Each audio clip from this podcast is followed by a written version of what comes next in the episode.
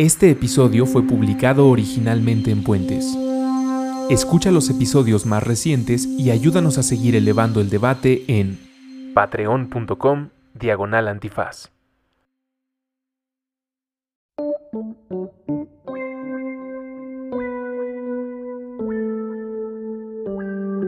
Estética Unisex, con Jimena Ábalos y William Brinkman Clark. Disponible en Spotify, puentes.mx y patreon.com diagonal puentes mx. Buenos días a todos, bienvenidos a la Estética Unisex, pásenle. Eh, están como siempre con nosotros la, eh, la patrona de la estética unisex, Jimena Wintour Ábalos. ¡Holi! Eh, yo soy William Brinkman Clark y hoy les vamos a enchular un poquito su deseo. Les vamos a enchular su deseo o su teoría de deseo, no sé cómo decirlo, pero lo que vamos a hacer es hablar sobre el deseo.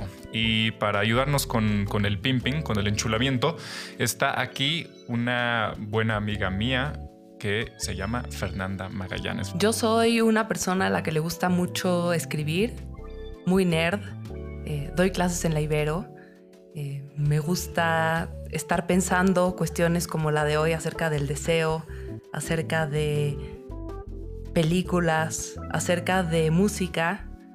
Eh, no tengo mascotas, pero muero de ganas de tener un gato. Fernanda Magallanes es psicoanalista. Eh, tiene un libro espectacular que se llama Psychoanalysis, The Body and the Edible Plot, que sería algo así como psicoanálisis, el cuerpo y eh, la trama, la trama, La trama edípica. edípica. Y es amigui de la Butler, lo cual me emociona muchísimo. Entonces, bienvenida Fernanda, ¿cómo estás? Hola, ¿qué tal? Y bueno, este, justamente de lo que queremos hablar hoy, de lo que queremos platicar, es sobre cómo deseamos, por qué deseamos, por qué no podemos desear lo que queremos desear, por qué deseamos lo que no podemos tener, por qué, básicamente, por qué es tan jodido todo, todo este business del, del deseo. La película que hemos seleccionado hoy para discutir un poquito sobre este tema del deseo es Cruel Intentions, esta película que salió en... Madres, ¿cuándo salió? Noventera, Eh, ¿no? Debe ser como 98 por ahí. Sí, ándale, ¿Sí? 98 por ahí con Ryan Phillip. Si tan solo tuviéramos un aparatito que, nos, aclarara esto. todo. Con Ryan Phillip, con Buffy the Vampire Slayer y con. eh, ¿Quién me está faltando? Reese Y Witherspoon. Reese Witherspoon. Y con, con la abogada fresa. La abogada fresa. Sí, ah, Reese claro. Witherspoon es este. Legally Blonde. Legally Blonde. Entonces, Legally Blonde. Elwood. Exacto. Entonces. eh, Pronto habrá algo con Legally Blonde. Ah, Tiene que claro, tiene y más. Pero eso debería ser un crossover con Derecho Remix en el que vayas y que hablen sobre Legally Blonde, Bien, ¿no? sí. Eh, bueno, quise empezar por aquí. A mí me interesa mucho al principio de esta película el- la manera en la que presentan a este personaje, Valmont, el, el personaje de Ryan Phillip, porque desde el principio de la, de la película es como este cabrón que, que básicamente su habilidad o lo que puede lograr es... Ah, ah, me, indica la producción, o sea, Jimena, que es de 1999 la película. Entonces, que no soy la producción, porque la producción es nuestro maravilloso ruso. Pero, me- pero no, no puedes decir la, te quería decir la producción. Sí. Eh, entonces, este, este cabroncete, como que su habilidad es, y yo lo decía a Jimena, que me recuerda a esta figura gringa que ahora es muy popular en YouTube, que es el pickup artist. No sé si los, si los has visto, Fernanda, como estos güeyes que le dan lecciones a los hombres en internet de cómo conquistar mujeres, ¿no? Entonces, la, la ¿Cómo película- sabe William Brinkman que existen videos en YouTube que dan lecciones sobre cómo Es- conquistar eso, mujeres? eso es para Mm. otra estética unisex, no, no para estética unisex de ahorita. De acuerdo. Eh, y entonces este personaje aparece como un güey cuya habilidad es poder conquistar a cualquier mujer, ¿no? Eh, in- inclusive él está tan... Él está tan orgulloso de esto que toda la apuesta de la, de la película y de la novela es yo puedo hacerlo con cualquiera. Ok, que hay que precisar entonces en este punto que esta película de 1999 Ex- a ver. está basada en una novela epistolar de 1782 Pausa, pausa dramática. Que se para llama- Que Jimena pueda usar su acento francés, que se llama Les liaisons dangereuses. ¿No? Eh, en efecto. Entonces, también recuerden esa fecha porque es importante. La novela es de 1782. Eh, bueno, entonces se hace esta apuesta y él supuestamente puede conquistar a todos. A- a to- bueno, a todos. Me imagino que a todos. Sí, ¿no? ¿por qué También no? porque sí. Y em, Digo, no es su interés. Él, él, quiere conquistar a todas, pero podría potencialmente conquistar a todos. Claro. Eh, entonces, primera pregunta, a ver si, si, para tratar de fijar el término un poquito, porque tal vez lo estoy viendo yo mal. Eh, a ver, Fernanda, ¿sería válido decir que o asumir que si sí tuviera esa habilidad, lo que tiene es de alguna manera la posibilidad de hacer que toda persona que él quiere lo desee a él o no? No. Venga. Creo que él, eh, como, lo, que más hay en él es como un deseo de destruir. Ok. Entonces, toda seducción va ligada a eso. Conoce las formas de, pero no es algo como a nivel consciente, ¿no? Que él esté pensando todo el tiempo cómo lo va a hacer, sino ah, que, ¿tú crees que le sale. Ah, sí. Sí, claro. ¿Así lo viste? ¿no? no, no, sé. O sea, yo, yo sentí que lo presentaban como, como si lo pudiera estrategizar. O sea, como, si, como si estudiara a su víctima y supiera como cómo entrarle. Y esa es un poco la, la premisa de la película también, ¿no? Entonces, él ajusta su modo de ligue, o bueno, de seducción realmente, eh, dependiendo de la persona a quien está buscando. Eh, y en este caso, ella es muy virtuosa, ¿no? Pensando en el personaje de Reese Witherspoon. Y entonces él tiene que ajustar su discurso para no parecer burdamente seductor, sino realmente para convencerlo de que está enamoradísimo de ella, ¿no? Para convencerla. Pero pareciera que fuera una cosa muy consciente, ¿no? Pero es algo que se le da. Ah, entonces aquí está lo bueno. O sea, obviamente lo, lo que queremos discutir aquí es eh, Hollywood, o no sé si la novela, te lo hace aparecer como si esto fuera muy consciente, o sea, como si conscientemente tú pudieras hacer que alguien te desee. Eh, y también lo que queremos discutir es tal vez como si conscientemente también pudieras eh, modificar o lograr lo que tú deseas. Entonces, quizá aquí este es muy buen momento para que tú nos digas, a ver, no, ni madre, es que no funciona así. La película te lo pone de una manera, pero no funciona así. Entonces, ¿Cómo funciona desde el psicoanálisis? Obviamente, eh, recuerden, si ustedes creen en el niño Jesús o, en el pavlovianismo, pues este no es el podcast para ustedes, eh, pero desde el, desde el psicoanálisis, ¿cómo, ¿cómo entenderíamos esta parte del, deseo? O sí, a lo mejor si les gusta el niño Jesús, hay un momento como muy importante de la película donde se juega como con el tabú de la virginidad, ¿no? Y se habla como de esta cuestión de... Eh, hasta pareces esposa de Jesús, le dicen a Reese Witherspoon. Eh, creo que el director, o sea, sí logra como este meternos en este juego de que él supiera algo acerca del deseo muy por encima de nosotros y que sabe usarlo y hasta a veces incluso como nos hace como empatizar con él, ¿no? Mm. Sin embargo, me parece como para poder ir entendiendo las cosas desde, otro, desde otra perspectiva, tal vez, es que el deseo nunca es algo consciente. O sea, hay una parte consciente que uno puede instrumentalizarlo, pero hay otra parte en donde nosotros somos dominados por algo que se nos inscribe desde que nacemos, ¿no? Y eso se va transformando y va moldeando quiénes somos más allá de lo que conocemos, ¿no? y algo que se juega muy importante en este hombre, como de construcción de quién es él, desde el deseo de algo más que está inscrito sobre él, que quizás es de los papás o no sé, porque en el inicio de la película aparece como una fotografía, ¿se acuerdan, no? Que está viendo Sarah Michelle Gellar, ¿no? la bala. Ajá, y ve como a, hay como un Bill Clinton y está ella y él está hablando de su papá como este hombre hiperseductor, ¿no? Entonces hay algo como de la transmisión ahí, del deseo, en donde él juega el papel de este hombre que nunca está, ¿no? Pero que está como jugando a que seduce a todos, pero para destruirlos, como si hubiera un juego ahí también como con ese ausente. Ok, y en ese sentido me interesa cuando hablas de que tiene un impulso de destrucción, ¿no? Porque eh, el autor de la novela en realidad era un hombre virtuoso, por decirlo de alguna manera. Él era eh, militar y después se casó y tuvo tres hijos y tuvo una vida de lo más convencional. Aquí, aquí, aquí cabe mencionar la fecha. Virtuoso de 1782, o sea, virtuoso de cañón. hueva. O sea, no virtuoso de ahorita, o sea, virtuoso mal. Entonces, eh, me interesa esto porque una de las cosas que se, se, desprenden de la novela quizás es que él busca fundamentalmente el amor, ¿no? Él lo que quiere es el amor, pero no sabe cómo encontrarlo. Y en todas sus conquistas, él termina sintiéndose vacío una vez que las conquista, ¿no? Hasta que llega a ella, que es para él al principio una apuesta, y pues- después se convierte, eh, él realmente se enamora de ella, pero trágicamente, eh, y aquí estamos spoileando, no puede terminar con ella, ¿no? Entonces, no sé cuál sería tu interpretación, Fernanda, de esto como del impulso del amor o el impulso de la destrucción. Ok, que a mí me llama mucho la atención esto porque justo nosotros tendemos a pensar el amor, la virtud, como algo maravilloso que, que excede como la vida pulsional y que es como si fuera una lucha entre la vida pulsional versus el amor. Pero si lo entendemos de otra forma, a lo mejor será que el amor es como solo un camino que toman las pulsiones conveniente, ¿no? Y el amor tiene como discursos evocales, ¿no? Y aquí vemos así muy siglo XVIII, XIX, ¿no? El amor hiperromántico y esta idea como de diferentes mujeres que son como los caminos que, que te dejarían así como la virgen, la mala mujer.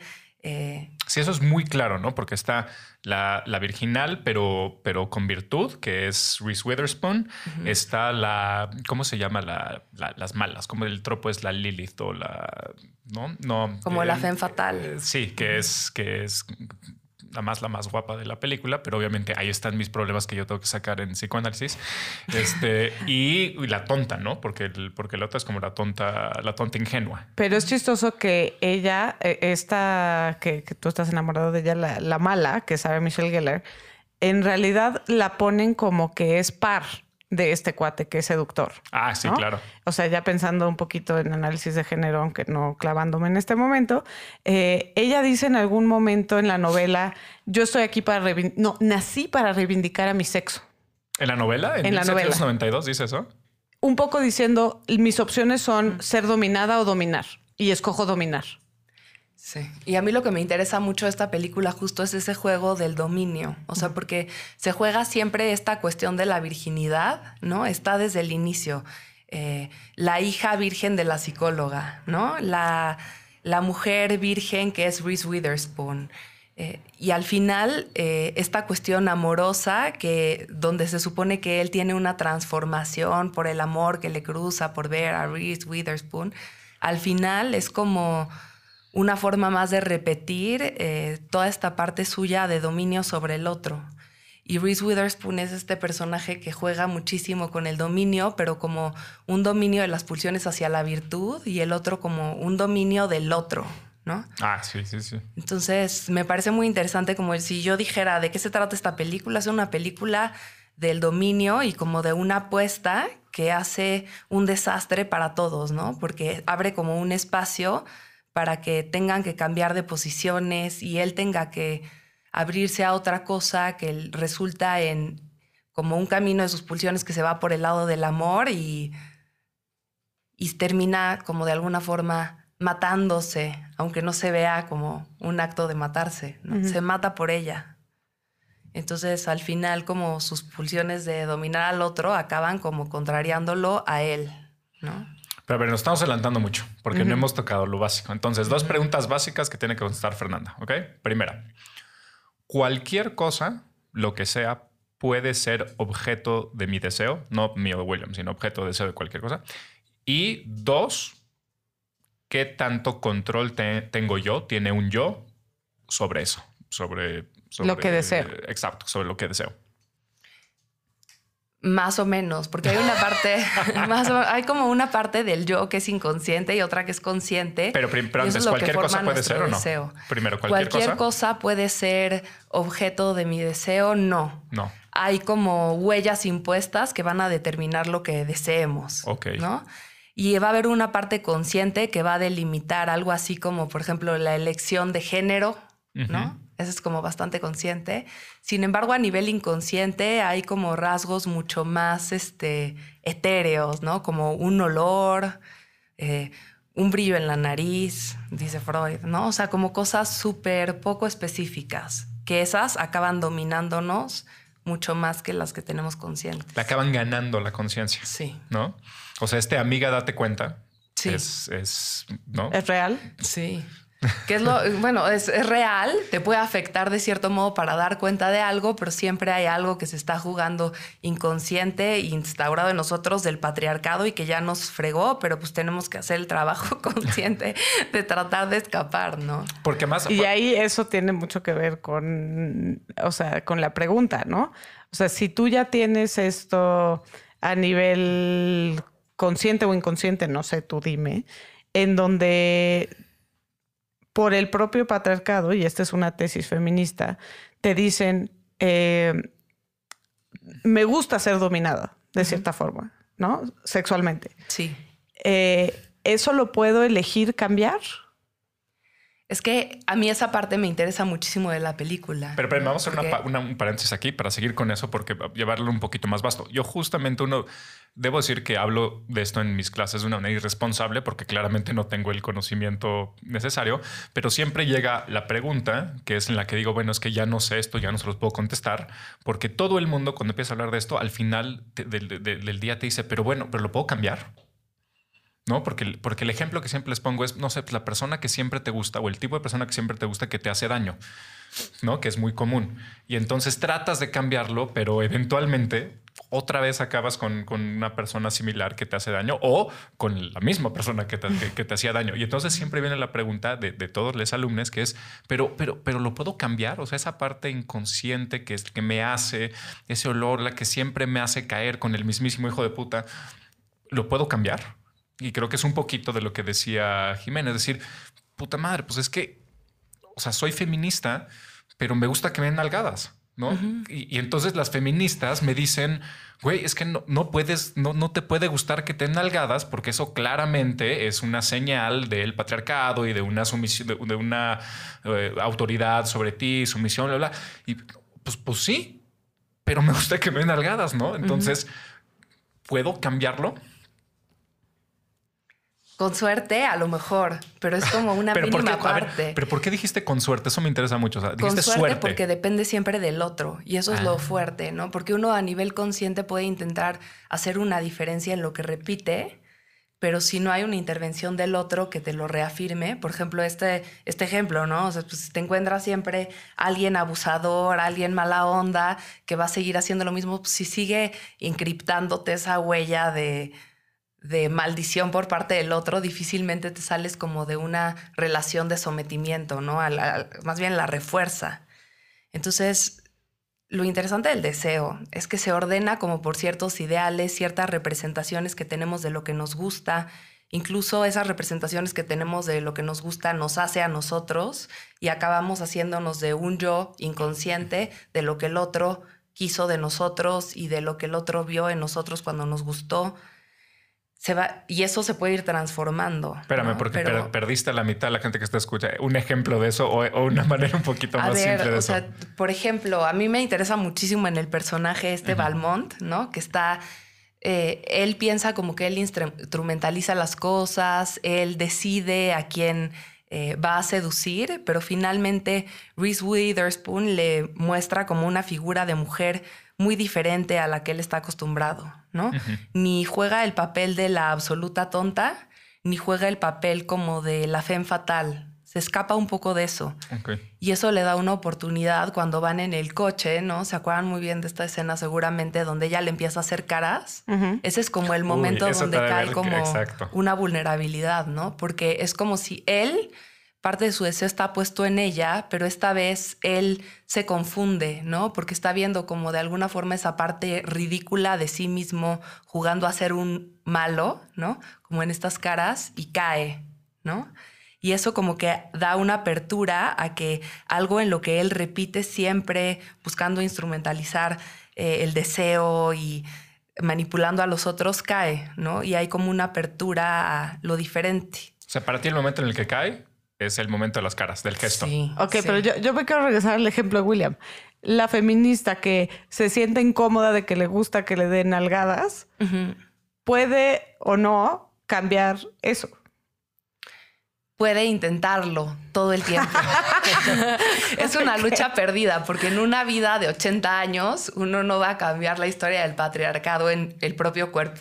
Eso, y entonces estamos, estamos reconociendo, perdón, que el patriarcado tiene una historia en el propio cuerpo. Pero, Claro. pero creo que también estaba diciendo, Fernanda, que es interesante si, si, si logras tener una pareja. eh, no, no, no, no puedo decir que no lo haga, pero por ejemplo, que esté consciente de que es un, de que es un, un gesto o una acción de sumisión. O sea, esa conciencia de tu pareja es diferente que un güey que da nalgadas porque, porque es macho. Para que ejercer dominio. No, exacto. O Me sea, tú que estás hablando de si se puede ¿no? resignificar, ¿no? Pues, eh, más bien diría, no es que no se podría resignificar, pero me imagino que la conciencia de la significación del gesto debe de tener algo que ver, ¿no? En, en el otro, en ti, en... eh, Sí. Hay un movimiento, ¿no? Pero un movimiento no implica como un cambio radical, ¿no? O sea, al final él acaba, eh, sigue pulsando esta cuestión como de destruir hasta Claro. se destruye, ¿no? Eso, eso cambió, ya no destruyó al otro directamente, mandó a alguien, a Reese Witherspoon, a destruirla, ¿no? Chale. Eh, es que los cambios son sutiles, ¿no? Pero igual creo que vale la pena. Igual, de verdad, el feminismo es una lucha perdida, pero igual hay que hacerlo, ¿no? O sea, Bueno, yo no creo que sea una lucha perdida, si no me doy un tiro ahorita mismo, pero este, sí entiendo esto que dices, ¿no? Pues es muy difícil cambiar estos patrones. Este, mm, creo que eso da para otro programa, pero habría que pensar justo en si lo puedo resignificar como en un diálogo previo. Pero es muy interesante lo que dice Fernanda, porque a mí muchas personas me han preguntado, ¿no? Especialmente desde que empezó el podcast. Me dicen, ¿te crees esto del feminismo? Y yo, pues a ver, es que no tiene que ver con nada de creer o no. Y entonces te dicen... Ay, me encanta. No, no, no. Te dicen... Los machines que le preguntan eso. Sí, claro. Sus No, pero- amiguitos machos precarios. precarios. Pero, o sea, la pregunta va más por cuando siguen, la pregunta va más por la idea de, o sea, ¿realmente creen que van a cambiar algo? Eh, o, o sea, tú mismo estás diciendo en el podcast que el patriarcado es una construcción de cuatro mil años, ¿no? O sea, ¿realmente creen que van a cambiar algo? Entonces la respuesta es, es que no, aun si creyeras que no va a cambiar nada, eso no significa que no debes de seguir eh, suena feo luchando, pero que no, o sea, que no debes de tener conciencia y no debes de tratar de que no siga. Claro. ¿no? Entonces, pues sí, cuando lo ves así como de puta madre, pues cuatro mil años de patriarcado, pero no por eso es, ay, bueno, ya, ni modo, a la cocina, ¿no? Pues, Claro. pues no. sí, no. Sí, pero bueno, el, el debate interesante es que aquí se dan cosas que quizás no, no eliges, como irte a la cocina. Que por eso siempre es, es- es lo que sale, ¿no? El deseo es el, eh, es, yo creo que uno de los, Jimena y yo siempre escribimos que uno de los grandes problemas de todas las discusiones este, de, de feminismo, no feminismo, machista, lo, lo que sea, es que en ese último nivel, que es el nivel del deseo, quizá el nivel de lo privado o del deseo público, de lo que sea, cuando ya no tienes agencia o cuando tienes menos agencia, menos posibilidad de cambiarlo, pues ahí ya hay un poquito una pared un poquito más complicada, ¿no? Sí, sí, porque no se trata como ya de, un feminismo en donde tú puedes cambiar las cosas, sino donde eres dominado por el patriarcado en tu cuerpo, ¿no? ¿Y qué haces con eso, no? Por ejemplo, las mujeres a las que golpea el marido alcohólico, uno podría pensar, bueno, tú podrías aventarle la mesa, ¿no? O sea, viene borrachísimo. Sí, pero la historia de las huellas, de lo que un hombre significa sobre el cuerpo de una mujer, no permiten incluso ni siquiera que su cuerpo mueva la mesa para aventársela a ese hombre, ¿no? O sea, cuando podría físicamente perfectamente hacerlo. Entonces eso a mí me interesa mucho del deseo, que el deseo al día de hoy sigue muy dominado como por estos discursos heteropatriarcales, ¿no? Que ordenan a los cuerpos como hombre y mujer y que te hacen como estar en una relación de dominante-dominado.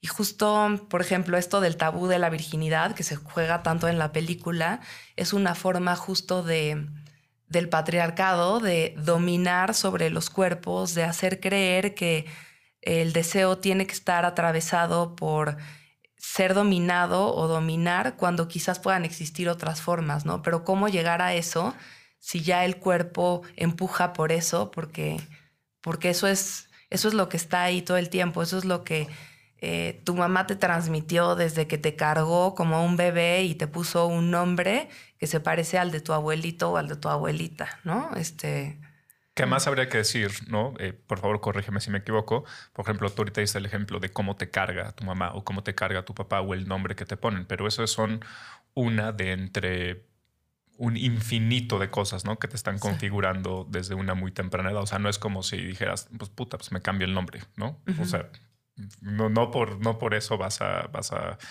cambiar la configuración de tu deseo. Aunque a lo mejor sí, a lo mejor el hecho de cambiar tu nombre genera algo, ¿no? Sí, por suerte. Por suerte, pero tienes que tener suerte. O sea, no, no hay un plan, no hay una estrategia de, a ver, hace esto y esto y esto y entonces, pues ya la armaste. Pero me encanta esta idea de que no necesariamente es eh, dominar o dominado, ¿no? Volviendo a lo que yo decía de la novela. Ella dice, eh, nací para reivindicar mi sexo porque prefiero ser, prefiero dominar que ser dominada. Y esto corresponde como a todo nuestro pensamiento binario de ordenarnos así y un poco de nuestro pensamiento lógico también, ¿no? Si no es esto, entonces es, esto. Y entonces eh, no, no permitimos como intermedios, no concebimos terceros excluidos. Oye, pero el siguiente paso que es muy importante. ¿Cuál es la conexión o cuál es la relación entre el deseo, el objeto de tu deseo y lo que te procura placer? Ok. O sea, em, porque, porque creo que es importante en la medida en la que normalmente o la manera en la que funciona o en la manera en la que nos venden películas, todo lo que sea, es pues si deseo algo es porque si lo consigo eh, me va a producir placer o eh, digo, no tenemos tiempo para meternos en la diferencia placer-goce, entonces, ¿no? Eh, e inclusive hay gente que te dice, pues sí me produjo y si ya no me produce, pues es que me produje, entonces busco otra cosa. pero, pero, ¿cómo desde la perspectiva del, bueno, desde la perspectiva, tu perspectiva de, psicoanálisis, ¿cuál, ¿cuál sería esta relación? O sea, ¿cuál es la relación entre, entre mi deseo y lo que me produce placer? siempre, lo que voy a desear siempre me va a producir placer, por ejemplo, sería una pregunta muy básica. No necesariamente, ¿no? Porque no sabemos de qué se trata el deseo. Primero habría que diferenciar de, de qué se trata el deseo, ¿no? Por ejemplo, el deseo de Valmont no es el deseo de, o sea, aparentemente es el deseo de tener a muchas mujeres, pero el deseo es como de destruir. Es que es lo que decía, o sea, él, piensa que es que él desea ganar conquistando mujeres, o sea, porque entre más tenga, pero uno desde afuera dice, no, compadre, o sea, tu deseo es destruir. Sí, y de hecho en, en, algún momento lo dice, ¿no? Yo quiero destruir todo, algo así, en algún momento de la película. Pero eso eso no tiene nada que ver con el placer que él pueda experimentar, por un lado, cuando descarga, ¿no? Como toda esta, esta parte pulsional en los objetos que va encontrando, por ejemplo, Reese Witherspoon con la que sale al principio, con la psicóloga. Esos son como objetos específicos, ¿no? Pero el deseo es de otra cosa, no es ese objeto específico o... Le, le digo objeto, suena horrible, ¿no? Perdón la la tradición freudiana detrás, esas mujeres, este, esas mujeres a las que él va buscando, al final son como los objetos de su deseo, ¿no? Y las coloca también a ellas como en, a las mujeres como en lugar de objeto deseo, adentro de ese discurso que ordena lo que supuestamente es placentero o no es placentero, pero no necesariamente acaba de ordenar lo que él desea. O sea, ese deseo escapa a esas representaciones de lo que él supuestamente quiere, ¿no? Va más allá su deseo de destruir que ese objeto específico que es eh, Reese Witherspoon o Cecil o la hermanastra, ¿no? ¿Y cuando destruye, está satisfecho o no? No, porque nunca acaba de destruir. Nunca puedes acabar de destruir. Aunque sí habríamos que preguntarnos, a lo mejor cuando él se mata, sí acaba satisfecho. Pero no vamos en el a saber último momento de su vida, este, ya que consiguió la autodestrucción. Sería como el, único momento donde podrías de verdad satisfacerte del todo, ¿no? Porque habría una descarga total, pero pues ya no nos lo puede contar. que esa es otra de las reflexiones que teníamos, ¿no? O sea, para tener eh, un deseo necesariamente eh, necesitas perseguir algo que no se acaba de satisfacer. Sí. ¿No? O sea, la esencia misma del deseo sería eh, que no desaparezca eso y entonces en el momento que lo consigo desaparece ese deseo. O, o, sea, bueno, filosóficamente así es, pero esto que tú me dices que no se agota, cómo funciona en realidad entonces. Lo voy a poner así en el ejemplo de la película. Pues yo creo que Valmont, por ejemplo, era muy desagradecido con Catherine, porque si algo ella hizo fue a pesar de lo que aparentaba ella de ser cruel y tal, abrió un lugar a su deseo cuando le propuso una apuesta, ¿no? Como tener, apostar significa como que puedes perder algo, ¿no? Y él como que se sentía como, incluso decía, no, ya nada me satisface, como yo estoy completo, es aburrido. Y ella abre ese espacio como para que él pueda dar cuenta de que puede obtener algo vía una apuesta. Puede apostar es perder o ganar, ¿no? Entonces en esa apuesta se abre como este juego de él mismo por lo que pueda ganar. Paréntesis a la gente que escucha Estético Unisex, de ninguna manera estamos diciendo que hagan apuestas sobre si pueden o no pueden conquistar a, otra persona. Es, solo un, ejemplo. Y, que en este caso es una, perdón, es una apuesta súper compleja, ¿no? Porque si tú seduces a tal, entonces yo, o sea, sí, entonces me seduces a mí. Que más es, un tropo muy común, ¿no? Porque se me está yendo ahorita la, otra película, pero hay una o dos o varias películas que, la apuesta nunca, o sea, es interesante porque la apuesta o sea, no es, no es cogértela, ¿no? Que, sería algo muy, muy machito. La apuesta no, en este caso sí. No, la apuesta es en que, que se enamore de ti. No, porque él no quiere que Cecil se enamore de ella de él. La apuesta es seducirla, porque es imposible de seducir. Entonces entramos en esta idea de que eh, el deseo depende de qué tan difícil es lo que quiere satisfacer. ¿no? O sea, un poco en esta pregunta que yo hacía sobre si el deseo desaparece cuando lo consigues. Entonces, ella es inalcanzable. Por eso genera más deseo. Pero yo siempre entendí que, que, la apuesta era si se enamoraba de él. No. No si. Desde mi punto de vista, y, y, lo tomo también desde la novela, es que la manera en el que él la puede seducir es a través de este discurso romántico porque ella es virtuosa. Entonces ella no va a caer en un discurso puramente sexual y cachondo. Entonces por eso es que él adapta su discurso en un discurso romántico amoroso, pero al final el objetivo es tener sexo con ella. Porque es virgen. Entonces, y eso es lo el, símbolo de la virginidad y lo que eso representa. Y a mí lo que me interesa también mucho es como qué objetos apuestan, ¿no? Por ejemplo, él pone su coche y ella pone como, pues puedes estar conmigo una noche, ¿no? Pero, y él así como, ah, chafa, ¿no? esta ya no es virgen. y entonces ella le ofrece otro agujero, le dice, puedes estar por donde quieras, ¿no? Y a ella dice él, bueno, va. Esa, parte. y, eso me parece un poco chafa de la película. No, es que por eso, y por eso no dejaron a Russo ver la película, justo por esa escena.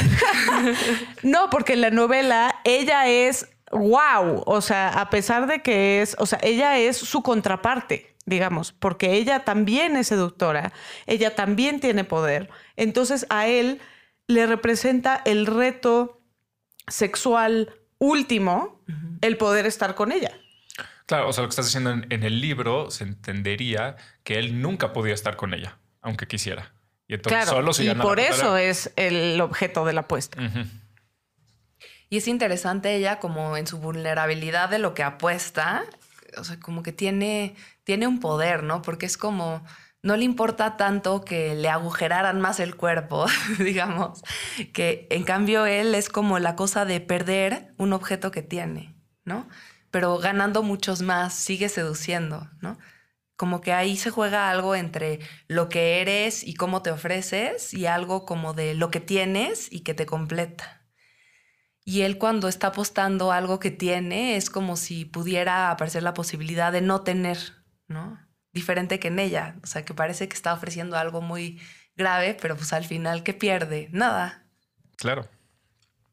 Mm. Pero, pero entonces esta, eh, esta pregunta que hacía Jimena, es decir, porque quizá visto un poquito de afuera para lo que nos escuchan, sería es algo que a veces incomoda mucho de, del psicoanálisis o de, la, o de la perspectiva que tiene el psicoanálisis sobre la vida. O sea, al final del día siempre habría, em, o sea, nunca podría llegar a haber una satisfacción total. O sea, nunca, nunca, lo que, lo que el psicoanálisis te dice, y por eso la gente no le late, es, o sea, nunca vas a estar, ¿cómo se diría? Porque no es felicidad, no es, o sea, nunca vas a estar pleno, nunca vas a estar... Satisfecho, no sé.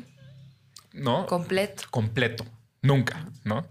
Y, este, y entonces lo que tienes que ir haciendo es un poquito negociando con cómo todo el tiempo, mientras vivas, vas a estar sintiéndote de alguna manera incompleto, eh, en déficit, eh, no sé cuál sea la, eh, palabra correcta, pero ¿cuál sería más o menos la, base detrás de esto? O sea, ¿por qué puede afirmar esto el, discurso psicoanalítico de, la existencia de la vida?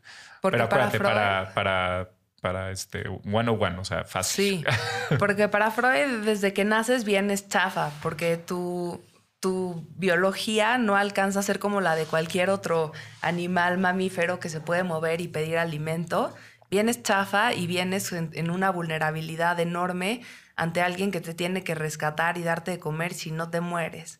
Y en esa relación se genera algo donde tu mamá o tu papá o tu tío drag este, te está criando y te está transmitiendo cierta información vía las caricias, tu nombre, que te vuelve completamente eh, dependiente de un otro, diferente que en los animales, ¿no? Por eso siempre a partir como de un momento en que se va la mamá o el pecho o lo que le quieran llamar, el niño se tiene que meter el dedo a la boca y empezar a representar qué es lo que perdió. Por eso a partir de ahí como que aparece el deseo, a, a partir de ahí aparece como una querencia de algo que nunca vas a poder tener porque ese pecho que tuviste alguna vez o eso que fue increíble y que te salvó de la vida, nunca lo vas a volver a tener y lo único que te queda es seguir representándolo, seguir imaginándotelo.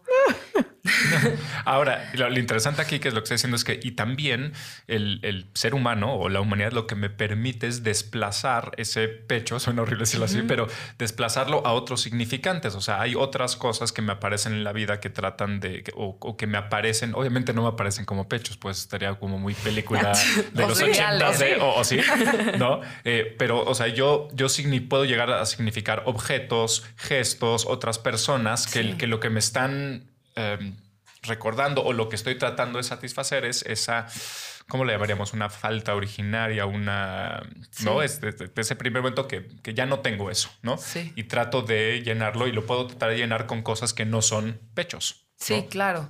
Y, y, la cosa se vuelve difícil porque esas cosas se empiezan a regir por las reglas del mundo, que son patriarcales.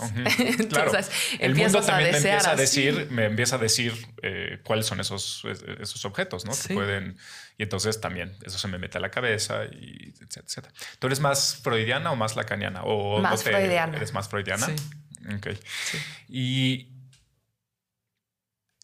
O sea, por ejemplo, para, tratar de unir esto que acabamos de decir con algo que decías antes, esta pulsión de destrucción de Belmont, por ejemplo, eh, ¿cómo se entendería? O sea, ¿por qué él querría destruir eh, si, si, lo que nos diría, como muy básicamente esta teoría, pues él lo que quiere es no destruir, sino, sino llenar?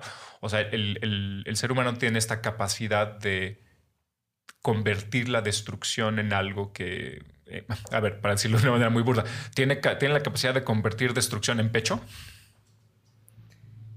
Eh, más bien algo así como su forma de relacionarse con ese pecho es vía la destrucción, ah, seguramente porque no ha podido, así ya más leiniano, no ha podido integrar como la idea de quién es el otro, ¿no? Lo que es muy interesante ya cuando apuesta es que si tú apuestas un objeto es porque ya lo puedes ver, ¿no? Como que ya es tuyo, ¿no? Para que algo sea tuyo tuvo que pasar un chorro de cosas, ya tienes que decir, este soy yo, ¿no? Si no, no. Pero en un inicio, o sea, el que él, como se relaciona como vía la destrucción del otro, tiene que ver como con este, tú no puedes existir para solo existir yo, ¿no? Como, como una venganza de alguna forma de algo, de una carencia fundamental o... Pero esto es interesante. Eh, no puedes existir para solo existir yo. O sea, yo me reafirmo a través de la destrucción del otro. En él sí. Ok. Y que es un poco el impulso de la violencia de género. Sí. Es más, este macho patriarcal Valmont, cuando se destruye, ¿no? Cuando ya entregó como su vida al otro. Para hacerlo subsistir se tiene que morir. Claro, no pueden existir los dos. Pero entonces, ¿por qué me gusta la mala? a ver, ese es el problema. ¿No? No O sea, sé. porque la pregunta me imagino que hay muchos allá afuera que escuchan a eh, estética, no sé, que dicen, a ver, pero, pues, Pero me pues, debería de porque se gustar. te hace más guapa, Eh, ¿no? no, Así de sencillo. no, ¿Y por qué se te hace más guapa? Porque te remite a, a tu chichi. No, sé. y es interesante, a ver, sin ganas de exponerme nada por el estilo. O sea, yo recuerdo perfecto, además esa película es del 99, o sea, tenía... No hablemos de eso, pero fue hace mucho. Y, recuerdo particularmente uno de los gestos en los cuales ella eh, lo está seduciendo a él. O sea, ella la que está haciendo la apuesta lo está seduciendo a él. Y, y sí recuerdo que esa es la parte que se me hacía atractiva. O sea, no es que sea más guapa o no guapa, sino en la manera en la que eh, ella se lleva ah, consigo misma, en la que habla, en la que tiene suceso, en la que se comporta, es lo que te resulta atractivo.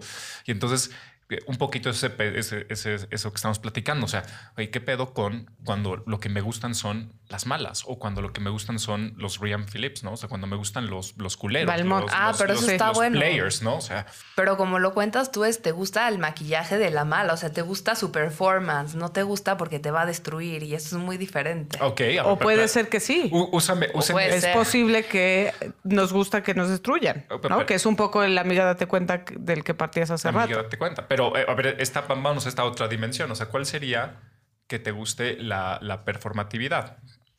O sea, por ejemplo, aquí lo que estás diciendo es que el performance puede ser el objeto o es lo que significas o a qué te referías con esa distinción. O sea, lo que te gusta, ¿no? Es porque hubo, hubo una huella que fue como de- desde que eras niño o en la vida más adulta hubo algo que te sucedió y que se encriptó en tu memoria como algo muy cañón. Y se queda ahí para siempre y se repite y se repite y se repite. Y entre más carga energética tenía, más se repite. Entonces seguro si te gusta la buena, la mala, el performance de la mala, tiene que ver con que eso iba muy cargado como de una energía que tienes necesidad de resignificar porque fue casi traumático. Ok. O sea, es, es que eso es lo fuerte de Freud, como que para él buscamos lo que acabamos buscando eso de lo que menos queremos saber, porque resultó muy duro. Entonces siempre de alguna manera vivimos buscando eso sin dar cuenta. Y, pero- y, y eso por qué se convertiría en esta falta? O sea, ¿por qué, por qué lo estás buscando? Porque tú dijiste, obviamente hay algo, o sea, estás en falta desde ese momento y estás buscando eso eh, para llenar la falta o como... O como Eso, eso es lo que no, no acabo yo de amarrar tampoco. O sea, tengo una, un trauma, ¿no? Por- no sé si es el término correcto, Ajá. que, eh, o sea, entendido coloquialmente, no técnicamente, que, que me genera una carencia y entonces esa carencia la trato de suplir recurriendo a ese trauma. Sí. ¡Wow! O sea, we fucked up. Sí. O sea, por eso repetimos las cosas que no nos gusta repetir. Decimos, no, ¿por qué otra vez hice esto? Porque algo pasó muy cañón que nos sacudió y como venimos chafas no te puedes defender mucho de eso. Y lo único que puedes hacer es guardarlo en tu memoria, se encripta y la misma memoria busca saltar de una huella de la memoria a otra parecida. Entonces vuelves a tratar de buscar algo que se pareciera a esa impresión como muy cargada. Pues está muy jodido eso, ¿no? Pero así es. O sea, pero así venimos cableados o qué? Así venimos cableados. O sea, venimos, como horrible, dices, pero- venimos chafa de fábrica en eso en particular, Sí. por ejemplo. Pero explica cosas como muy fuertes, como por ejemplo, por qué una mujer este, feminista, como que, que ha leído un chorro de teoría, a lo mejor puede seguir buscando relaciones donde le acaban pegando, ¿no? Tiene que, ver de con lo que me platican pasa, pasa muchísimo, ¿no? Pasa mucho, ¿no? Oye, pero entonces, habiendo dicho, habiendo dicho todo esto, eh, ¿cómo, cómo entender em, cómo entender esto, cómo, eh, cómo se transmite a los objetos y al otro? O sea, porque ahorita estamos muy como en el, en el yo-yo, y entonces yo estoy buscando esto, pero ¿dónde entra en, en esto el otro? O sea, simplemente en la manera en la que me aparece, o sea, realmente no tendría ni siquiera nada que ver con, con el otro yo, con la otra persona, sino solo es como, solo es como me aparece a mí, sus actos, sus gestos. Que es o- un poco este texto de Benedetti que dice, tú no existes. Eres una serie de todas mis carencias y todos mis deseos incumplidos y todas mis expectativas eh, frustradas, ¿no? Sí, es que existe esa parte, punto para los freudianos es eso, como el otro es una representación que yo hago de él, pero al mismo tiempo es muy interesante porque es como, sí, pero la representación que tú haces de verdad es tuya porque te la inscribió alguien, ¿no? Entonces tú eres otro también. Mm. Entonces ahí hay como una cuestión como un poco más difusa y que, es, que abre también como a obvio es el trabajo del analista. Por ejemplo, si no, si no hubiera como una suerte de comunicación, pues ¿qué haría el analista? ¿no? O sea, el chiste es hacer algo con lo que el otro repite para que cambie. O sea, si te dijeron, a ver, Fernanda, según tú, ¿por qué Valmont es como es? ¿Qué le pasó de, de, niño? Sí, que es un poco lo que estabas diciendo con lo de la foto, ¿no? O sea, con lo del papá y la figura que representa el papá. O sea, podemos intuir que viene de una familia como con muchísimo dinero, pero donde no necesariamente los pelaban de ¿Cuál sería tu apuesta? ¿Cuál sería tu apuesta? ¿Qué le pasó a Valmont y qué le pasó a Catherine? A mí hay algo que me interesa muchísimo de lo único que él se refiere de su familia es que su, que su papá es, es vía Catherine que le dice, tu papá se acuesta con la muchacha. ¿No? Ahí hay como una relación de dominio súper fuerte que él está replicando todo el tiempo. Y él dice, sí, pero tu mamá es una interesada, ¿no? Que es como también la relación de dominio con la que ella está jugando todo el tiempo, ¿no? Incluso se acuesta con el que le dicen el negro, ¿no? Todo el tiempo es el negro, el negro. Cuando abren el cajón sale como en esta figura de dominado con un plum, una pluma rosa, ¿no? Como que va a limpiar o algo así. Pero no nos has dicho qué le pasó de niño ¿Qué le pasó? Es que no es tanto Invéntate como que... una... que hay una precuela, creo. Yo nunca la he visto, pero, creo que sí hay una... Si tuvieras que inventarte el momento traumático de, de, de Valmont, ¿cuál sería?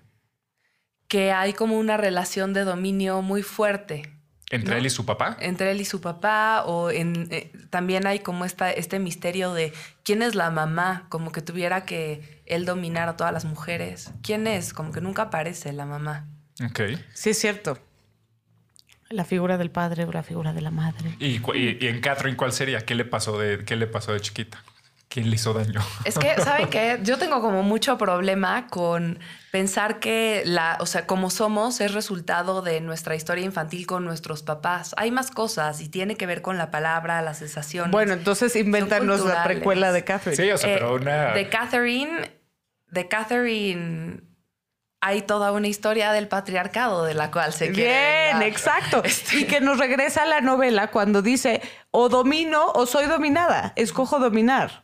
¿No? Sí. O sea, ahí también hay fundamentalmente una declaración de que mi manera de enfrentar el patriarcado es siendo la mala. O sea, sí, pero, pero también tendría que haber esta parte en la cual no tiene agencia, porque si lo dices así, aparece como si un día decidieras a la chingada, ¿no? Ahora, ¿no? Voy a, voy a dominar. Y entonces yo creo que lo interesante aquí sería qué son todas esas cosas que llevaron al momento en el que dices voy a dominar y cómo la mayoría probablemente sean inconscientes o no conscientes o no tienes agencia. O sea, no es como, de lo que entiendo, no es como si pudiese ni siquiera un día levantarse Catherine y decir a la chingada, ¿no? Nada de ser dominado, ahora domino. Es que, bueno, yo creo que para pensar estas cosas también hay que pensar que hay cuerpos que como que son, suena rarísima la palabra, ¿no? Pero receptáculo de otras formas de deseo que no necesariamente son las como legales o las vías como patriarcales y de alguna manera retornan de lo inconsciente, acabas actuándolas. Y yo creo que es el caso de ella, como que hay una fuerza emancipatoria que busca escaparse de algo más allá de los discursos del deseo y de los discursos de lo que hay que ser. Sin embargo, acaba también como que adscribiéndose y sometiéndose a eso, por ejemplo, lo que acabas de decir, Jimena, de bueno, ella acaba siendo la mala y eso es parte como de, este, de esta estructura binómica, ¿no? Como o dominas o eres dominado. Está muy interesante porque, a ver, eh, antes dijiste energía y ahora dijiste fuerza. Ok. ¿Por qué? Y a mí me encanta cuando dices huellas también. ok. No, es que suena, eh, y, tendrás que estar de acuerdo que una de las, de las cosas que, con la que más le tunden al psicoanálisis es justamente eh, que puede aparecer un poco... Esotérico. Esotérico. New Age, ¿no? Em, yo siempre les digo, o sea, a la gente que me dice algo malo del, del psicoanálisis, les digo, pues sí, cabrón, pero, o sea, tienes inconsciente, se manifiesta, este, no lo controlas, entonces, pues, a huevo, ¿no? No hay de otra. Entonces, sea oculto o no, pues, ahí está. Eh, pero entonces me interesaría por qué huella, por qué fuerza, por qué energía. Huella, como pensándolo como algo que quedó encriptado en la piel. En tu y se fue Como si fuera una huella de arena, ¿no? Que dejó una sensación en el cuerpo. Y eso es interesante, ¿no? Porque eh, también pensándolo así, como que para Freud no es como que el deseo sea una cosa cerebral, ¿no? Como que apareció ahí algo que, o, en las neuronas del estómago, que ahora dicen, ¿no? Como algo se cruzó y entonces eso me hace desear, sino que el deseo está como por todos lados. Está ah, perdón en la que te interrumpa, pero quizá, quizá para, esto es excelente para decirlo. A ver, lo que siempre discutimos aquí, hay una perspectiva liberal o una perspectiva ilustrada de la diferencia que es realmente judío-cristiano, o sea, digamos, tiene muchísimo que es cuerpo y mente, ¿no? O sea, la diferencia entre el cuerpo y la mente, y en la mente está la conciencia, y en la mente está la agencia, y en la mente está tu capacidad de decidir, y pues el pinche cuerpo siempre se mete en el camino, ¿no? Entonces, obviamente, el ideal ilustrado de cualquier cosa siempre es tu posibilidad de dejar el cuerpo a un lado y, y solo con la mente. Pero aquí tú estás haciendo algo muy interesante, que es, Freud dice que no, ¿no? Eh, perdón que, te, pero que quería poner como eso en claro, como para ver la diferencia de una manera de pensar y de repente llega alguien que dice, pues no, y porque además lo podemos ver que no es así, ¿no? Sí, para Freud está increíble porque tú naces siendo algo así como un pedazo de carne, como un jamón con cargas, que se va haciendo cuerpo solo en la medida en que se relaciona con el otro y que te van poniendo esas huellas que hacen como el límite de tu piel. Entonces tu deseo está a lo mejor en tu dedo del pie, ¿no? es muy extraño. Y eso explica como cosas interesantes como te deja el novio y te da un dolor de cabeza, ¿no? ¿Por qué en la cabeza? ¿Por qué no en el codo, en el brazo? Ves una obra de arte y te da un escalofrío, ¿no? Es como si, si toda, si, si el alma está como repartida en todo el cuerpo. Ah, el alma. ¿No? Y es algo que no podemos negar, porque es que es lo que yo decía, o sea, tú puedes estar a favor o, no a favor, pero no puedes negar que las manifestaciones de estas cosas suceden en el cuerpo y suceden de, como tú dices, de diferentes maneras, no es algo eh, natural en la medida en la que no es algo que se repite siempre de la misma manera, sino que se va manifestando de cosas distintas, ¿no? Me parece que es algo que se observaba muchísimo con, con la histeria en las mujeres a finales del siglo, del siglo XIX, ¿no? Que Freud está viendo muchas manifestaciones físicas de, que tenían que ver con esto. Sí, que esas manifestaciones físicas de estas mujeres al final tienen que ver también con la historia del patriarcado, ¿no? Es como una forma de decir, yo tengo un cuerpo, aunque lo acaban de descubrir médicamente, eh, ha caído la figura del hombre, ya un gobernante no representa un soberano, entonces yo me enfermo porque no sé qué representa mi cuerpo. ¿No? O sea, como me mm. parece que todos estos movimientos de los discursos sociales van también generando síntomas en el cuerpo, moviéndolo. Y en Balmont lo vemos increíble cuando empieza, por ejemplo, la película. Y no sé si se acuerdan que él cuando está con la psicóloga se le queda viendo a las piernas, ¿no? Y lo dice específicamente como para acabar haciendo lo mismo con la hija. Pero al final lo que a él le falla para como poder sobrevivir es como este movimiento de piernas con el que se avienta, ¿no? No, bueno, ahora sí ya te... O sea, como hay estas cuestiones como que se repiten de las partes del cuerpo y su importancia.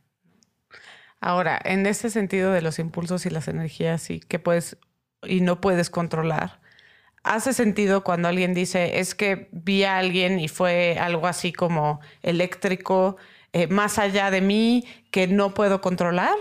¿Realmente es esto? Y entonces tuve que tomar una serie de decisiones equivocadas porque iba más allá de mí. ¿no? Y todas así de, oh, amiga, date cuenta, no mames. Y qué suerte. ¿Hace sentido eso? Sí, claro. Como eh, lo, que estás encontrando en ese objeto que te vuelve loco, ¿no? Es, es, es algo muy parecido a lo que te rescató cuando eras bebé. No, bueno, ya estamos ahora sí jodidos, jodidos todos. Es que eso es fuerte, ¿no? Como, como una situación externa te puede arrasar y llevar a como a, a los límites de la vida y la muerte, ¿no? Y a veces nos pensamos como tan llenos de agencia, como tan conscientes y, y no. Oye, la gente que dice que nunca le ha pasado eso. Pues me parece que están como muy cerrados, ¿no? Que a lo mejor, qué, qué padre, me encantaría ser de esas, ¿no? Que tienen como... No, no, a mí me ha pasado, digo, no, no voy a, por supuesto que no voy a lavar trapitos aquí, pero, pero sí me ha pasado y obviamente no, pero hay gente que dice, no, a mí eso nunca me ha pasado. O sea, nunca me he sentido sobrecogido, nunca me he sentido que no puedo controlarme o nunca me... No, a mí eso no me pasa. Freud es severísimo con eso. Él decía, una persona que nunca se ha, se ha enamorado, o sea, si no amas, te vas a enfermar. Hijo, Freud. Quiero un poquito volver a la novela y perdón que haga esto, pero yo soy una nerd de la novela y me gustó mucho la adaptación de Cool Intentions cuando la vi. Cosa rara porque pensarías que es, una deformación total y no, en realidad es una muy buena adaptación de la novela que se da en dos contextos como de decadencia distintos, ¿no? Uno es esta nobleza francesa del antiguo régimen que busca criticar el autor y acá es este ambiente del Upper East Side de Manhattan con las casas en los Hamptons y este con una decadencia también absurda. Eh, y en los dos contextos podríamos hablar como de moral y de virtud y de eh, libertinaje, que es el, término clásico. claro. Digamos. Em, pero hay algunas diferencias entre la novela y la película que me parecen interesantes, ¿no? Eh, en, en, la película, Catherine se quiere vengar de la terapeuta, ¿no? Y por eso quiere seducir, bueno, que Valmont seduzca a Cecil. En la novela, eh, ella tiene un examante que la dejó para casarse con una joven virginal, que es Cecil. Entonces, para él, para ella es una venganza de que, fíjate que no va a ser virginal, ¿no? No, y que también pasa aquí, ¿no? Porque, porque ella también tenía un ex sí. que, que cómo ah, se atreve, que cómo se atreve a dejarla claro. y que ahora está enamorada. Ah, bueno, entonces no es diferente, es, igual. No, pero es que, porque es doble, porque lo, de la terapeuta no está en la novela. Eso no, no, existe en la novela. Eh, pero algo chistoso que pasa en la novela, que es muy distinto, eh, Valmont no muere. Bueno, les estoy spoileando la novela que vale la pena que la lean porque es de verdad maravillosa. Pero una cosa que estoy spoileando es que no muere en un accidente como pasa en la película, sino que muere en un duelo con el profesor de música de Cecil, que se entera de toda esta intriga y entonces lo reta a un duelo y muere en el duelo. Y después de morir en el duelo, sí pasa esto de que eh, las cartas por alguna razón se hacen públicas, o sea, toda esta correspondencia se hace pública. Entonces ella queda en total desgracia, ¿no? La que se llama Madame de Berteuil, que es... Catherine. Catherine, ¿no? Eh, pero en este caso, las mujeres son sancionadas muy severamente, todas ellas sufren sanciones. Eh, particularmente este personaje la exilian porque ya es eh, se descubre su intriga. Está peluceada. Y entonces este, le da viruela y acaba sin un ojo, así completamente desfigurada, ¿no? Que simbólicamente pues, es lo peor que le puede pasar a una mujer que era extremadamente bella y que ejercía su poder a través de su belleza. A Cecilia regresan al convento y la otra, que es finalmente la inocente, pero que al final sí se ofrece a él de cierta manera. También ella estaba casada y también sufre eh, como un desprestigio, ¿no? Por haber eh, participado de este intercambio, aunque finalmente no, no se cierra. Entonces, es a la vez una novela del amor frustrado y una novela de la defensa de la virtud. Pero, es interesante porque creo que es un poquito lo que decía Fernanda de nuevo, 1782. Es una defensa de la virtud que está inscribiendo de alguna manera, disculpa si utilizo mal tus palabras, Fernanda, en el cuerpo de las mujeres en adelante, que el comportarte de cierta manera lo que conlleva es acabar con sífilis, no, como con, viruela y sin un ojo. ¿No? Y eso es profundamente patriarcal, ¿no? Porque es un castigo, es un símbolo de la sexual, del castigo a la sexualidad femenina en cualquiera de sus dimensiones. ¿no? Y, tiene que ver con gestos, con la manera en la que te, que, te conduces, con lo que haces, con lo que deseas, ¿no? Y, y que si no lo haces de esa manera, va, habrá un, un desenlace corporal muy, muy, muy desagradable, ¿no? O sea, no, no solo vas a quedar peluceada, sino que vas a estar peluceada en un convento con Pero eso es sin un, ojo. Este, eso es un fea, mensaje que ¿no? seguimos teniendo. Sí, claro. ¿no? Tú no puedes disfrutar, tú no puedes vivir eh, libremente tu sexualidad porque te va a pasar A, B, I, C y D y ya nadie te va a querer. Lo platicamos la, Tienes que el ser dominada. pasado. Eso ¿eh? es como central. ¿Tienes que ser qué? Dominada. Domina, claro. Porque si no, si dominas, pues acabas como Miranda Priestley, que lo, lo platicamos la- el episodio pasado. Sí. ¿No? Que sería un poquito lo mismo. Y Es como decir, puedes, puedes, exacto, puedes dominar, puedes ser una mujer, ¿no? Cabrona, pero o acabas infeliz como Miranda Priestley o acabas sin ojo como Catherine, ¿no? ¿No? O sea, siempre, siempre son desenlaces trágicos y de 1782 para acá, o sea,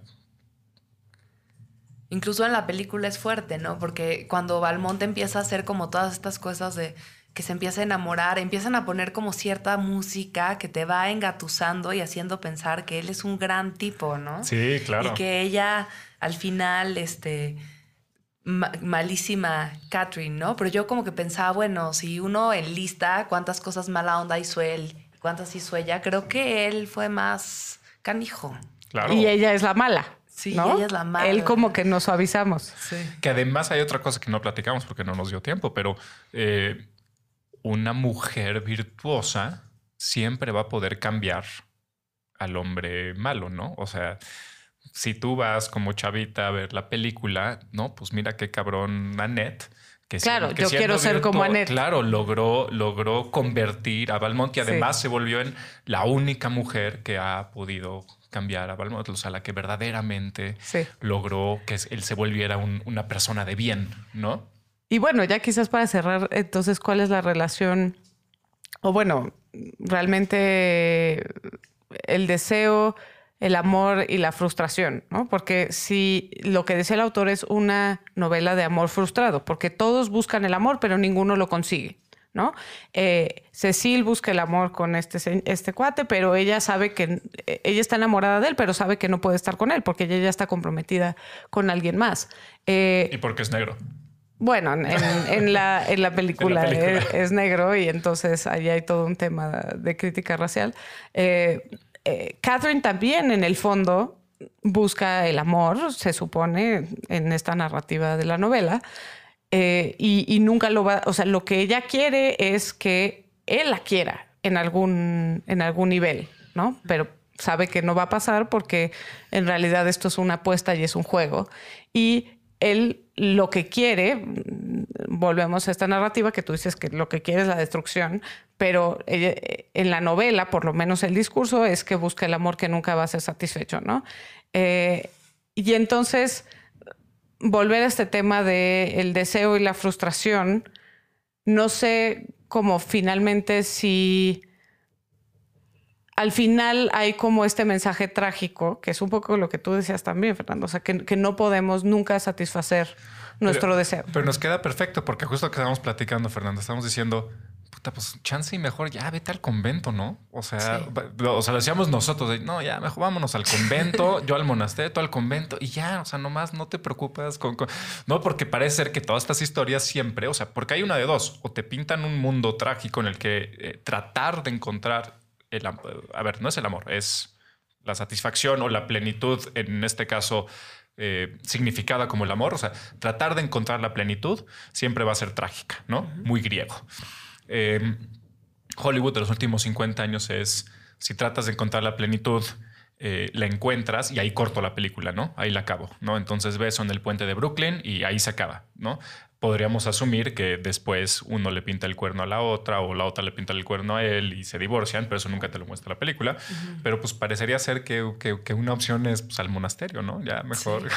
Y es que yo creo que en la vida real, o sea, más allá de esta película, ¿no? Como lo que cuesta mucho aceptar es que estamos solos, o sea, venimos solos, nos vamos a morir solos, esa soledad fundamental no la va a cubrir nadie por más gran objeto de deseo y se parezca al pecho de tu mamá cuando naciste. O sea, por más que venga el pechote, así, pero entonces, ¿y esa satisfacción dónde está? O sea, si estamos solos, ¿está en uno mismo o es en la estamos destinados a...? me parece que hay que seguirla buscando, pero tiene que haber como una asimilación de que no se va a encontrar, que es como mera representación mental.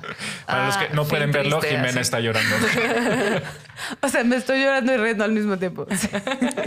pero, pero, a ver, yo creo que lo único, porque suena, sí suena cabrón, pero yo creo que lo único que le pediría a quienes nos están escuchando es que no se engañen a sí mismos y que se den cuenta que así es, ¿no? O sea, lo que acabas de describir, pues al final del día, creo que todos sabemos muy en el fondo que así es. Entonces tratas de engañar y no por eso no hay que buscar, que es lo que dices, pero, pero amigos, den, denmonos, denomos, den, den, denmonos, démonos cuenta. amigos, démonos cuenta de lo que acaba de decir Fernanda, ¿no? O sea, pues había un psicoanalista que fue a la, que fue a la Ibero hace unos años argentino, no me acuerdo su nombre ahorita, qué, pena porque debería de acordarme, pero me acuerdo muy bien porque le dijo a, le, dijo a todos los que fueron a su conferencia, le preguntaban lo mismo de siempre, ¿no? Y me puedo curar y puedo lograrlo y puedo mejorar, bla, bla. Y entonces como que saltó y, y el güey les dijo, a ver señores, el único fin del psicoanálisis es de hacer una vida completamente miserable, una vida meramente soportable. Buenísimo. y ya, pero nada de felicidad, nada de cura, nada de nada. O sea, nomás es nomás poder soportarla, ¿no? Poder, poder conllevarla y seguir haciendo esto que estamos haciendo todo el tiempo. ¿Estás de acuerdo o no con...? Yo estoy de acuerdo, sí. sí. Prolongarla, morirse menos rápido. Morirse menos rápido. Este, pues muchísimas... Ah, bueno, numeralia. ¿Qué tenemos en numeralia? Ya se le quedó numeralia. ¿Te acuerdas que no sabía qué era y le dijimos numeralia la vez, la vez pasada? Ya se quedó. El final es numeralia. ¿Qué traes, de, qué, traes para la numeralia? Alguien que quiera saludar, ¿no? Ah, pues sí, no, nada más, a nadie. Hola. Sí, no, nada más. A nadie, hola. Este, no, pues a toda, la, a toda la banda que se ha sumado y que nos ha comentado en Twitter y que eh, de pronto escucha que recomienda Jimena que le recomienda a sus, a sus alumnos escucharnos. Muchas gracias. Ok, mi, una de mis numeralias es vean Succession. Pero eso no es numeralia. Sí, es, que es justo, por eso ya se le quedó numeralia. este, vean Succession. Por eso yo así de, tenía que preparar estadísticas de algo. Fernanda ve Succession. Ok. Está, O sea, la, la, manera en la que se presentan las dinámicas del poder es lo menos convencional y lo más chingón que he visto en mucho tiempo. Una serie de HBO, véanla. Como todas las buenas series, empieza un poco lento, pero se las recomienda. Numeralia número dos este, apóyenos en Patreon, no sean culeros. Ya no voy a pedir, Ruso, sé que me dijiste que sea amable, pero ya no voy a pedir amablemente. Ni madres, no sean culeros, apóyennos. O sea, esto cuesta, compadres, y, necesitamos... O sea, eh, no, a nosotros, nosotros venimos felices de la vida y gratuitamente. Nosotros estamos empleados, estamos empleados por, dos, por dos grandes instituciones educativas, entonces este, la producción necesita, necesita producir. Conviértanse en Patreons como ya son Bere y Alma Macé. Gracias, Bere. Gracias. Muchos saludos. Y además recomiendan, ah, bueno, que les encantaría que hablaran del cuento Las cosas que perdimos en el fuego de Mariana Enríquez. Yo no lo conozco, pero ahí está el dato. Yo lo conozco, pero no lo he leído. Entonces es como si no lo conociera, pero nos queda de tarea. ¿De qué hablas? O sea, sé, que sé, sé, de qué trata, o sea, pero mejor no hablo de él si no lo he leído. Numeralia número 3 mía. Compren y lean Psychoanalysis, the Body and the Oedipal Plot, a critical reimaging of the body in psychoanalysis de Fernanda Magallanes, que se puede conseguir en Amazon, me habías dicho, ¿no? Está en Amazon, está muy bueno y además es, es de este tipo de libros que ahora deben Ahorita hay que tuitear la foto porque leyó fatal el título, eh, perdón. Pero todos los. Es un libro que debe hacerse, es un libro de 110 páginas y eso se, se aprecia muchísimo, ¿no? Que, que ya no haya tabicotes. Entonces, este, muy recomendado. Ahorita les, les, mandamos, les mandamos una foto. ¿Alguna otra numeralia o no? No, solo lean la novela de Pierre Choderlos Laclos que se llama. Y no sé cómo se llama en español, sería buen punto investigarlo, ahorita se los digo, pero en la novela en la que se basa Cooling Techos. Ah, Oigan, Isidro Muñetón dejó otra vez una serie de mensajes Ah, muy sí, largos cierto. que les mandé en la mañana. Sí, bueno, en la semana, perdón. que Jimena va a contestar, pero No, en- no sé si alcanzamos a contestar esta, pero Isidro, te estamos leyendo y muchas Y gracias. tengo por- muchas ganas de contestarte. Si quieres que te conteste vía Twitter, feliz de la vida. Pero recuerden que Jimena es académica, eh, doctorante, mamá, esposa, o sea, tiene muchas cosas que hacer, entonces tiene que, no puede contestar luego, luego a, a- a la gente. No, pero en el Twitter sí, sí, pero. Bueno, igual para eso hacen un podcast, ¿no? O sea, le pueden contestar en el podcast o en el Patreon. En el Patreon, yo insisto, yo insisto Claro, que en Patreon, en Patreon deberíamos hacer algo así como una, un mini, sí, mini episodio no de... tengo presente que podemos contestar en el Patreon, pero pues eso sería lo más no, sencillo. yo digo que hagamos como un mini episodio chiquito de puras preguntas y respuestas que solo puedan oír los Patreones, Ok, ¿no? De también. todas las preguntas que manden. Numeralia... Que algún- Se llama Las amistades peligrosas, la Sí. novela. Les gens dangereuses. Pues sí, pero es que no es Con, con amistad. la cara, con la cara del gato ese que ponen ahora que es así como... "Eh", ¿no? Traducido con mayor propiedad por relaciones peligrosas. Eso Relaciones estaría un poco peligrosas. mejor, pero aparentemente se llama amistades peligrosas. Fernanda, ¿algo que quieras decir? Eh, nada. Nada, invéntate algo, lo que sea. Es, es numeralia, es la Está nueva sección bien. del final de... Que no es numeralia. Sí, se va a Me rehuso. Por favor, en Twitter pongan mensajes a Jimena diciéndole que se quede en numeralia, porque, o sea, el estrés no, que le causa. podríamos poner numeralia- algo así como. No, es que el estrés que Ah, te causa que, que- que no sea numeralia, lo que estamos haciendo en numeralia es espectacular. Venga. El viernes 18, como a las cinco y media de la tarde, los invito a la presentación de mi libro en la Sociedad Psicoanalítica Mexicana. Aquí está. ¿Dónde está la sociedad? sociedad- Está en la calle de Tamaulipas y la invitación la pueden encontrar muy fácil en Facebook. Perfecto. Entonces, Eh. calle de Tamaulipas, otra, otra vez la fecha para los que. 18 de octubre, 5 de la tarde. 18 de octubre, 5 de la tarde. Numeralia, tú. No, ya dije todos Nada, mis ya numerales. todo. Este, sigan a Jimena, arroba Jimábalos. Sigan a Fernanda. J. Con J. Sigan a Fernanda, arroba Fer-Magallanes-Bajo. Fer-Magallanes-Bajo. Pero, ante todo, síganme a mí. Ah, y saludos a Luis William Felipe, Brinkman. a Luis Felipe con J. Luis Felipe con J, que no lo dije la vez pasada, que él tuvo, eh, con él tuve esta conversación sobre ese, ese, ese fragmento de Devil West Prada que inspiró todo nuestro episodio. Luis Fe, eh, Luis Fe, Luis Fe, mi Luis Fe. Saludos, Luis Fe. te Luis amamos. Felipe con J. No, ya no lo amo porque nunca, ya nunca está. Entonces ya nunca lo veo. Entonces no retiro mis saludos al- al- a, Luis Fe. How dare you. completamente retirados. Ruso, numeralia, algo, ¿no? Vean Succession. Está, está muy buena y en realidad vean todo lo que está produciendo Adam McKay, Will Ferrell y Ah, Brad es- Pitt. sí, Adam McKay es una- Ellos tres tienen una sociedad muy interesante en Hollywood en la que se han propuesto eh, tirarle a el gobierno estadounidense y la administración pública, no en realidad ningún lado, solo, solo la administración pública. Han hecho Big Vice, Short, Big Short, Vice y Vice. También hicieron una serie que está en Amazon Prime que se llama El monstruo global, que es la economía, conducida por Kundal, Kunal. eh, el dejaron al Kumar Goes to. White Castle. Ok, exacto. Bien, Y, bien. Buena y ahora ellos presentan Succession. Eh, son grandes documentales y, bueno, documentos, piezas para entender la villanía del sistema estadounidense. Perfecto, pero bueno, no, ya. Sí. Este, gracias por escuchar Estética Unisex. por- no, gracias por venir a la Estética Unisex y dejarnos que les enchulemos su eh, teoría del deseo. Estética Unisex, con Jimena Ábalos y William Brinkman Clark. Disponible en Spotify, puentes.mx y patreon.com diagonal puentes mx.